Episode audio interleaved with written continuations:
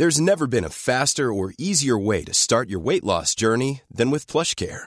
PlushCare accepts most insurance plans and gives you online access to board-certified physicians who can prescribe FDA-approved weight loss medications like Wigovi and Zepbound for those who qualify. Take charge of your health and speak with a board-certified physician about a weight loss plan that's right for you. Get started today at plushcare.com slash weight loss. That's plushcare.com slash weight loss. plushcare.com slash. Bonjour et bienvenue dans Podcasting, le podcast quotidien d'actualité du Grand Sud-Ouest. Chaque jour, suivez-nous à la découverte de l'information régionale avec les journalistes du territoire. Je m'appelle Jean Berthelot de Lagleté.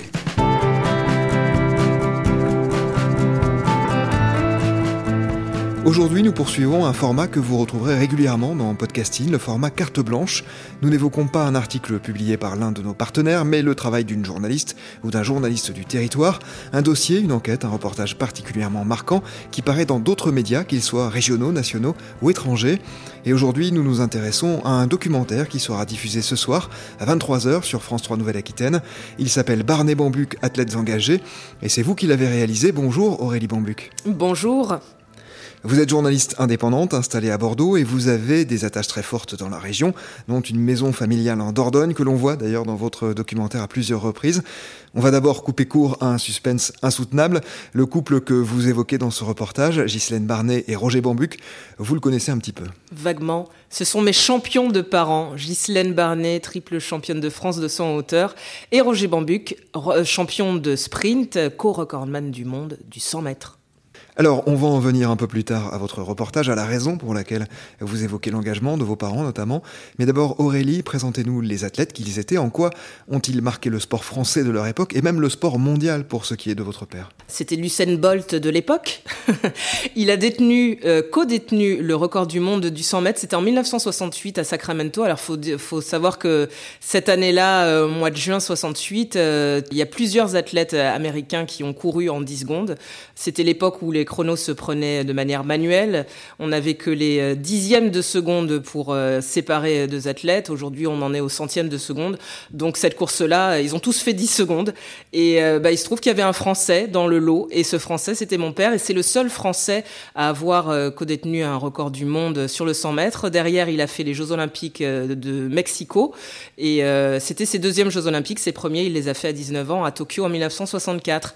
Et mon père a été plusieurs fois euh, recordman euh, euh, de France, d'Europe, du 100 mètres et du 200 mètres. Quant à ma mère, elle a été triple championne de France de 100 en hauteur, à une époque où on ne sautait pas sur le dos, mais en ventral. Ça s'appelait le rouleau ventral. C'était avant la technique de Fosbury qu'elle a vu. Elle a assisté à cette révolution du saut en hauteur en 1968 à Mexico. C'était ses premiers Jeux Olympiques. Et ma mère a détenu également le record de France du saut en hauteur. Elle l'a fait évoluer d'un mètre 73 à 1 mètre 80. Et euh, sa particularité aussi, c'est d'avoir participé donc à deux Jeux Olympiques, Mexico en tant que sauteuse en hauteur et Munich en 72 en tant que sprinteuse. Elle faisait partie du relais 4 x 400 mètres. D'accord. Et le record de votre papa que vous évoquez, en France, ce record du 100 mètres, il a tenu 18 ans. Il a tenu le record de France du 100 mètres, absolument. Il a tenu 18 ans et c'est en 1986 qu'il a été battu. Et il se trouve que c'est à ce moment-là que j'ai découvert qui était mon père, puisque moi, euh, à l'époque, bah, j'étais petite, j'avais 8 ans. Et le jour où on a battu son record de France, d'un coup, euh, le téléphone a sonné à la maison, ce qui n'arrivait jamais dans cette maison de campagne perdue dans la Dordogne. Et, euh, et donc, je l'ai entendu expliquer ce qui se venait de se passer. Et là, je me suis rendu compte, ah bah tiens, je ne savais pas que mon père avait été un champion, un champion qui a détenu longtemps un record de France. Et, euh, donc voilà, donc c'est comme ça que moi j'ai eu la révélation sur le tard, on va dire. Mes parents euh, nous ont jamais mis autour de la table pour nous raconter euh, leur passé de sportif. Et pourtant, il existe beaucoup de témoignages que vous avez d'ailleurs retrouvés en préparant euh, ce reportage, en réalisant ce reportage. Avant de devenir des athlètes accomplis, où grandissent vos parents et dans quel milieu? Alors, ma mère est née à Fort-de-France en Martinique, c'est la ville principale, la préfecture euh, de cette île. Elle est l'aînée d'une famille de neuf enfants, euh, avec une mère au foyer, un père qui travaillait à la mairie de Fort-de-France, avec un certain maire de Fort-de-France qui à l'époque s'appelait Aimé Césaire. Et euh, donc voilà, donc elle a grandi dans cette euh, ambiance familiale où, euh, en tant que sœur aînée, ben, elle avait la charge de, tous ses petits frères et sœurs, et que le sport est arrivé dans sa vie comme un moyen de se libérer, un moyen de sortir de la maison parce que sinon elle était assignée à toutes les tâches ménagères. Et on a décelé en elle des capacités de sprint, de son hauteur, et donc elle a persévéré dans cette voie-là et fait ses études aussi dans, dans cette euh, voie sportive, puisqu'elle est devenue après euh, professeure de sport et elle a enseigné pendant 40 ans à l'Institut national des sports et de l'éducation physique. Ça, c'est à Paris. Ça s'appelle l'INSEP aujourd'hui. Très bien, ça c'est pour votre maman. Ça, elle s'occupe d'autant plus de ses frères et sœurs qu'elle perd elle-même sa maman très tôt, je crois. Oui, elle a perdu sa mère à l'âge de 4 ans et demi, elle en a aucun souvenir et ça a forgé aussi son caractère, euh, le côté autonome, indépendant, à vouloir s'en sortir par elle-même.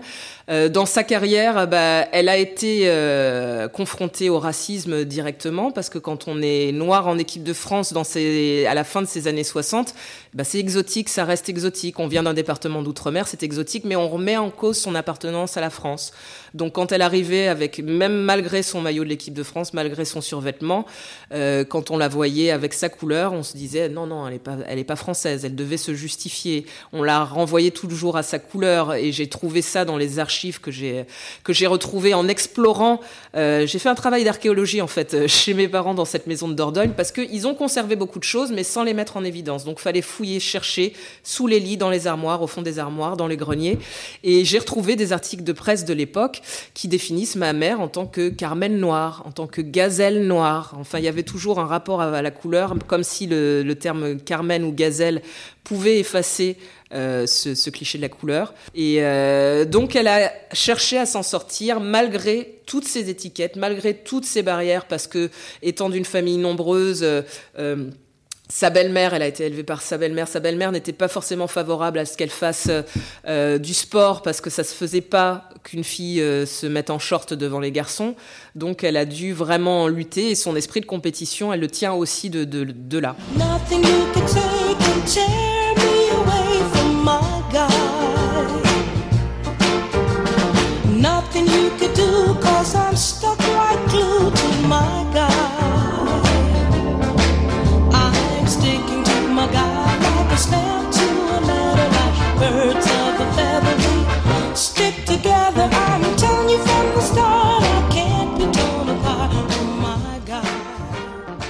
Pour votre papa, on va pas dire qu'il était prédestiné, mais ça a été peut-être un peu plus facile, un peu plus naturel. Alors ça a été plus naturel dans le, dans le sens où lui, il était le dernier de sa famille. Euh, donc lui, c'est une famille de, de, de six enfants. C'était le dernier garçon. L'avant-dernier, euh, il a une sœur, une petite sœur derrière. Et, euh, et donc, il y a les aînés qui sont passés euh, avant. Lui, il avait une envie, euh, il courait dans sa rue euh, Raspail, qui est une rue euh, symbolique à Pointe-à-Pitre en Guadeloupe, puisque c'était la rue dans laquelle il y avait l'usine sucrière d'Arboussier. C'était la rue qui faisait, l'usine qui faisait vivre cette rue. Et aujourd'hui, dans cette rue, il y a le Memorial Act, qui est le premier musée consacré à l'esclavage le premier musée au monde consacré à l'esclavage. Et donc voilà, donc symboliquement, dans cette rue-là, lui, euh, quand il était petit, il faisait des courses avec ses camarades, et ben, il se trouve qu'il était le meilleur sans travailler plus que ça.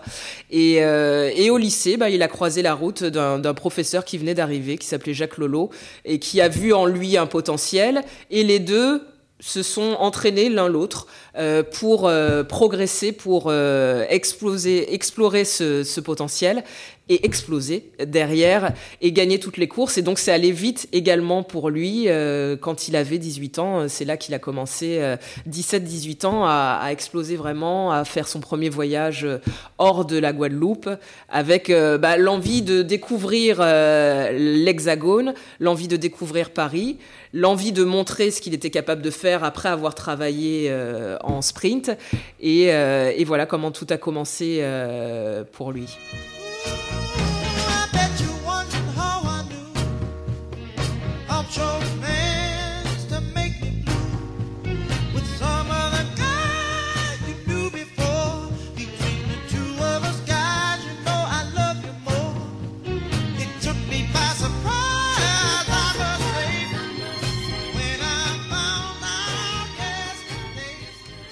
Alors, On voit dans le reportage comment ils deviennent des athlètes de, tout premier rang, euh, avec notamment deux participations aux Jeux Olympiques, 64-68 pour votre père, 68-72 pour votre mère. Sans doute de ces trois éditions à eux deux, celle qui les a euh, le plus marquées reste les Jeux Olympiques de 1968, euh, puisqu'on parlera ensuite de leurs engagements, mais ils sont forcément marqués, notamment par le point levé et ganté des Américains Tommy Smith et John Carlos sur le podium du 200 mètres, soutenu d'ailleurs par l'Australien Peter Norman qui était arrivé deuxième. Comment vivent-ils ces JO, vos parents, et notamment du point de vue extrasportif? Alors, du point de vue extrasportif, ce qui est intéressant à l'époque, c'est que les athlètes n'étaient pas forcément au courant de ce qui se passait sur le stade. Ils participaient à leurs compétitions, à leurs courses, et ensuite en sortaient. Et le point levé de John Carlos et Tommy Smith, mon père a participé à cette finale du 200 mètres, il finit cinquième de cette finale. Au moment du podium, il n'est plus dans le stade, parce qu'il doit passer à d'autres épreuves. Donc, c'est après qu'il entend parler de ce point levé. Ma mère, c'est pareil. Et euh, il se trouve que mon père, quand même, était curieux et s'intéressait à ce qui se passait avec ces Américains qu'il avait rencontrés à Sacramento. Donc il savait qu'il y avait cette question noire qui travaillait ces athlètes américains dans leur pays question qui, lui, il n'était pas confronté du tout à, ces mêmes problématiques. Mais du coup, il avait cette curiosité de savoir, eux, ce qui se passait chez eux. Et il avait un ami journaliste euh, à l'époque qui s'appelle Guy Lagorce, qui témoigne dans mon documentaire, parce que c'était un ancien sprinter.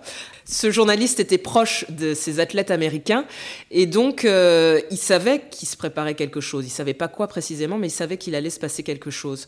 Donc, mon père s'est intéressé à ça, savait qu'ils allaient préparer quelque chose. Une fois qu'il a vu ce qu'ils ont préparé, il s'est dit, mais bon sang, mais c'est bien sûr, il n'y a qu'aux Jeux Olympiques qui pouvaient exprimer ce malaise, ce mal-être des Noirs euh, américains. Ces Jeux Olympiques sont une formidable tribune. Et ça sert aussi à ça, les Jeux Olympiques, à exprimer au monde entier ce que vivent ces athlètes. Ma mère, c'est la même chose. Elle a perçu ça après une fois qu'elle a découvert euh, les images. Mais elle était également d'accord. Alors, je sais que ça a fait l'objet de, questionnements, de débats au sein même de l'équipe de France, parce qu'il y en a qui disaient, nous, nous ne sommes que des sportifs, nous sommes là que pour le sport. Ben oui, mais mes parents disaient, nous sommes des êtres humains aussi, et si on a des difficultés, des douleurs à exprimer, le sport aussi est là pour servir de caisse de résonance à des malaises qu'on peut vivre et euh, les athlètes sont tout à fait dans leur rôle. Mon père, mes parents sont restés proches de ces athlètes américains. Tommy Smith notamment, euh, ils ont eu l'occasion de se voir justement au Memorial Act euh, à l'occasion de l'inauguration euh, du musée. Et, voilà, ça a été un moment fort, d'autant plus que ces athlètes, eux, ils ont été rétrogradés après avoir leur geste.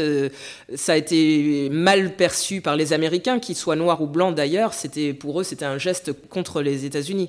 Ils ont été exclus de la fédération américaine d'athlétisme. Ils se sont retrouvés. Tommy Smith, lui, il est devenu euh, enseignants, mais voilà, leur carrière était terminée à partir du moment où ils ont fait ce geste-là.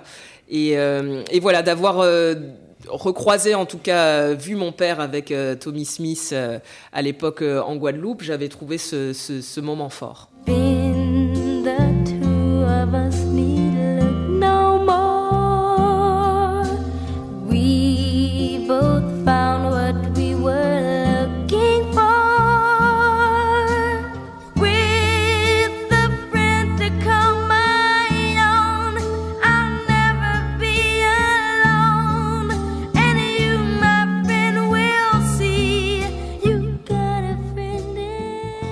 Que se passe-t-il ensuite pour vos parents qui prennent leur retraite entre 1968 euh, pour votre papa et ensuite 1972 pour votre mère qui est notamment handicapée par des problèmes au genou euh, Que se passe-t-il ensuite? Quelle vie mène-t-il après cette première vie sportive?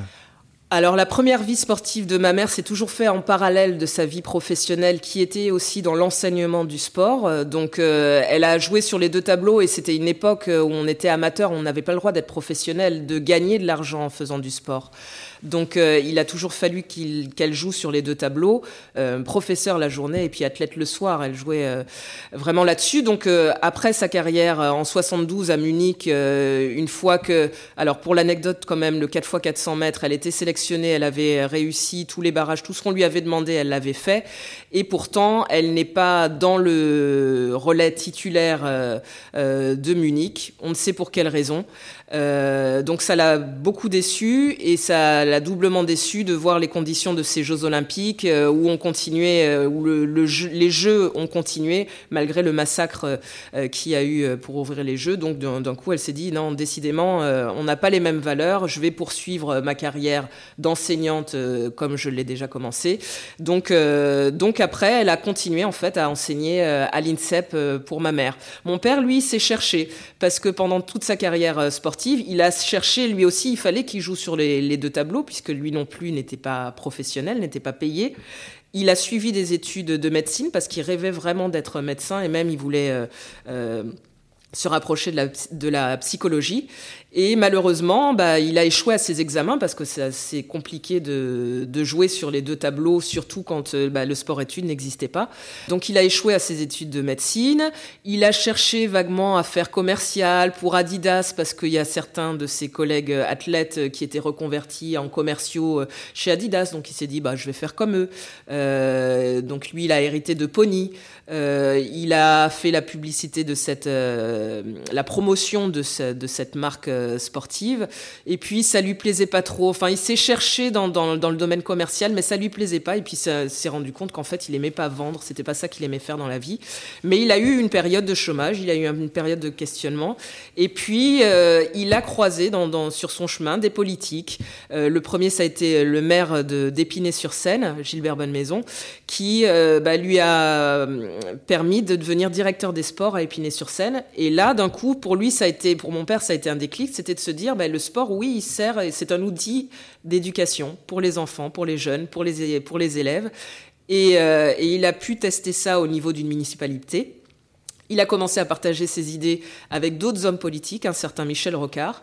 Et c'est comme ça qu'en 1988, quand Michel Rocard a été nommé euh, Premier ministre par François Mitterrand, il a proposé à mon père de devenir secrétaire d'État euh, à la jeunesse et au sport, parce qu'il savait justement que ça lui tenait à cœur de lier les deux. Qu'est-ce qui le pousse à accepter euh, ce poste Et visiblement, sans trop en parler à votre mère, c'est ça? C'est ça. Alors j'étais pourtant là hein, le jour où il a reçu le coup de téléphone parce qu'on était en Dordogne tous les deux et qu'il a fallu qu'on revienne euh, à Paris euh, dans la nuit. Ce qui le pousse, bah, c'est la, possibilité d'expérimenter à plus grande échelle ce, caractère éducatif du sport, le faire rentrer pleinement dans la vie, dans la société. Et, euh, et il a voulu tester ça. C'était une belle opportunité euh, que de rentrer dans un gouvernement et de réussir à faire ça. Euh, donc il a lancé du coup la fête du sport, euh, euh, développer euh, les sports-études, développer euh, cet accompagnement justement du sportif dans son évolution professionnelle. Ça lui a manqué quand il était sportif euh, lui-même. Donc vraiment, l'expérience du sportif a toujours nourri euh, la politique du secrétaire d'État et bien sûr le dopage. Il a eu directement affaire au dopage dès son arri- arrivée euh, au ministère. D'abord au Tour de France avec l'affaire Delgado et les suspicions sur, euh, sur ce cycliste. Et ensuite euh, à Séoul, puisque les Jeux Olympiques avaient lieu euh, en septembre 88.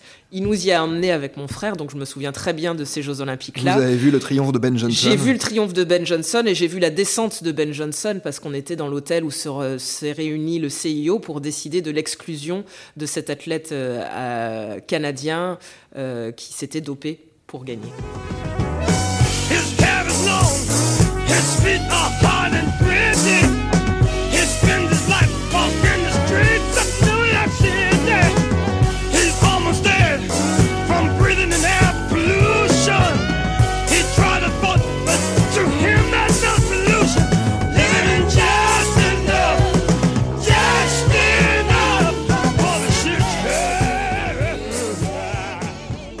Aurélie, après cette euh, parenthèse politique, euh, votre père euh, se met en retrait de la place publique. Votre mère, vous l'avez dit, elle est restée 40 ans, je crois, à l'INSEP. Et lui, à quoi ressemblait son, quotidien après cette parenthèse-là? Il s'est recherché à nouveau après euh, la période euh, euh, commerciale, après la période ministérielle. Il y a eu un moment de flottement où il se cherchait. C'est le moment où on n'arrêtait pas de, de lui dire vas-y, écris un livre, retourne-toi sur ce que tu as fait, écris, partage ce que tu as fait. Non, non. Il cherchait à faire autre chose, à continuer. Donc, euh, c'est proposé à lui, alors toujours à conjuguer le sport avec la société. C'est proposé à lui euh, bah, le CNRS, l'UNESCO. Donc, c'était faire rentrer le sport dans, la science, faire rentrer le sport dans l'universalité. euh, avec l'UNESCO. Et puis il s'est dit, bah tiens, je vais m'essayer quand même euh, à un autre combat politique qui était de se présenter à une élection. Euh, alors il, il a eu une présentation à une élection législative quand il est arrivé au ministère, mais c'était vraiment le parachuté dans l'Essonne. Il n'a pas pu faire campagne et puis ça s'est arrêté comme ça. Là, il s'est dit, je vais chercher un territoire symbolique, vraiment, où les choses ne sont pas faciles pour un socialiste, parce qu'on lui dit, on lui proposait des secteurs où euh, c'était l'élection était gagnée euh, euh, pour les socialistes. Et non, il avait envie d'un défi et il est allé sur les terres du Front National de l'époque, l'Eure-et-Loire, où Marie-France Tirbois était l'une des premières députées. Du Front National, maire du Front National, c'était la maire de Dreux. Dreux. Euh, et donc, euh, il est allé sur ces terres euh, du Front National et s'est dit, bah, moi, avec tout ce que je représente, moi, sportif, noir, euh, ancien ministre, je vais aller euh, défier le Front National là. Et malheureusement, ça s'est pas passé comme il le souhaitait, et c'est pas le Front National qui l'a torpillé, ce sont les socialistes eux-mêmes, euh, bah, parce qu'ils allaient pas sur une terre facile et qu'eux avaient besoin de remporter ces élections-là, et euh, donc ils l'ont pas soutenu. Et sans soutien d'un grand parti derrière, ça devient compliqué de, de gagner une élection. Donc il a perdu dès le premier tour et il a tourné définitivement la page politique. On a eu beau lui dire mais tu pourrais quand même. Alors il aide, il a aidé des, des amis qui se sont présentés, etc. Mais pour lui c'était terminé euh, la politique. quoi. C'était pas assez euh, humain. Cette nouvelle parenthèse politique refermée, qu'a-t-il fait depuis? Il a terminé sa carrière en étant euh, inspecteur général de l'éducation nationale, à inspecter les, les professeurs euh, d'éducation physique. Donc, euh, donc voilà, il a terminé sa carrière euh, à l'éducation nationale, mais toujours avec le lien entre sport et éducation. I wish I knew how it would feel to be free. I wish I could break all the chains holding me. I wish I could say all the things that I should say. Say them loud, say them clear for the whole round world. Difficile de clore cet épisode, Aurélie, sans vous interroger un peu plus personnellement. Pourquoi avez-vous eu envie de réaliser ce documentaire et qu'avez-vous appris sur vos parents? Alors j'avais envie de remettre dans la lumière mon père parce que forcément quand je dis que je m'appelle Aurélie Bambuc, dans l'œil des quinquagénaires, sexagénaires maintenant, voire septuagénaires maintenant, euh, je vois la petite étoile qui brille parce que ça leur rappelle leur enfance, euh, justement l'époque où euh, ils suivaient mon père à la fin des années 60. Donc envie de le remettre dans la lumière et envie de mettre ma mère dans la lumière parce que euh, c'est pas parce qu'elle n'a pas été championne du monde ou championne d'Europe qu'elle n'en a pas moins mérité euh, qu'on parle d'elle. Et, euh, et donc voilà, donc j'avais envie de faire connaître le parcours de ses parents et de ses champions et j'avais envie moi de transmettre à mes enfants j'ai trois garçons qui sont en âge tout à fait de, comprendre les choses bah, de leur transmettre l'histoire de leurs grands-parents et, euh, et du coup par leur biais de transmettre à la génération d'aujourd'hui euh, l'histoire de ces athlètes antillais euh, euh, qui ont évolué dans une France des années 60 qui n'était pas tout à fait comme celle d'aujourd'hui qu'ils découvrent euh, tout ça. Et moi, ce que j'ai appris, ben, j'ai découvert plein de choses déjà en fouillant euh, chez mes parents. Il y a des images que j'utilise. Ce sont des images de, du, du- de la caméra que mon père avait achetée euh, à Tokyo en 1964. Et euh, elle ne l'a pas quittée depuis. Et il a pas arrêté de filmer ces Jeux Olympiques de Tokyo, les Jeux Olympiques de Mexico, sa vie après avec ma mère. Et donc, du coup, ça me donne plein d'images où je me vois animée, je ne m'étais jamais vue animée, et, euh, et voilà, et je découvre mes parents euh, autrement. Et dans ce qu'ils ont traversé, oui, j'ai appris bah, sur les périodes historiques, euh, les émeutes de mai 67 en Guadeloupe. J'ignorais cet événement et pour cause en plus, parce qu'on n'en parle pas beaucoup dans les livres d'histoire. Faut vraiment s'y intéresser. Et en interrogeant mon père là-dessus, voilà, j'ai découvert cette histoire de la Guadeloupe, une histoire de moi aussi. Des émeutes durant lesquelles on a tiré à balles réelles. à balles réelles sur les, euh, sur les manifestants. Et tout ça, c'était un an avant mai 68, où il s'est pas du tout passé la même chose à Paris contre les manifestants. Merci beaucoup Aurélie Bambuc d'avoir répondu à nos questions dans le cadre de cette carte blanche. Votre documentaire Barney Bambuc, Athlètes engagés, est à retrouver ce soir, lundi 2 novembre à 23h sur France 3 Nouvelle-Aquitaine. Il sera aussi disponible en replay durant un mois. C'est la fin de cet épisode de podcasting. Merci à Anne-Charlotte Delange, Mathilde Leuil et Marion Ruyot qui m'ont aidé à préparer cet épisode, ainsi qu'à Gabriel Taïeb qui l'a réalisé. Podcasting, c'est le podcast quotidien d'actualité du Grand Sud-Ouest. Retrouvez-nous chaque jour à 16h30 sur notre site et sur nos réseaux sociaux, ainsi que sur ceux des médias indépendants de la région qui sont nos partenaires. Retrouvez-nous aussi sur toutes les plateformes d'écoute, dont Deezer, Apple Podcasts ou Spotify. Podcasting, c'est l'actu dans la poche.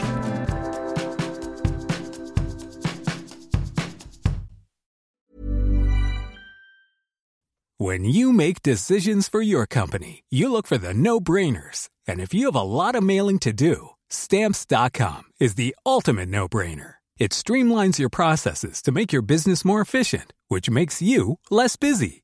Mail checks, invoices, legal documents, and everything you need to keep your business running with stamps.com.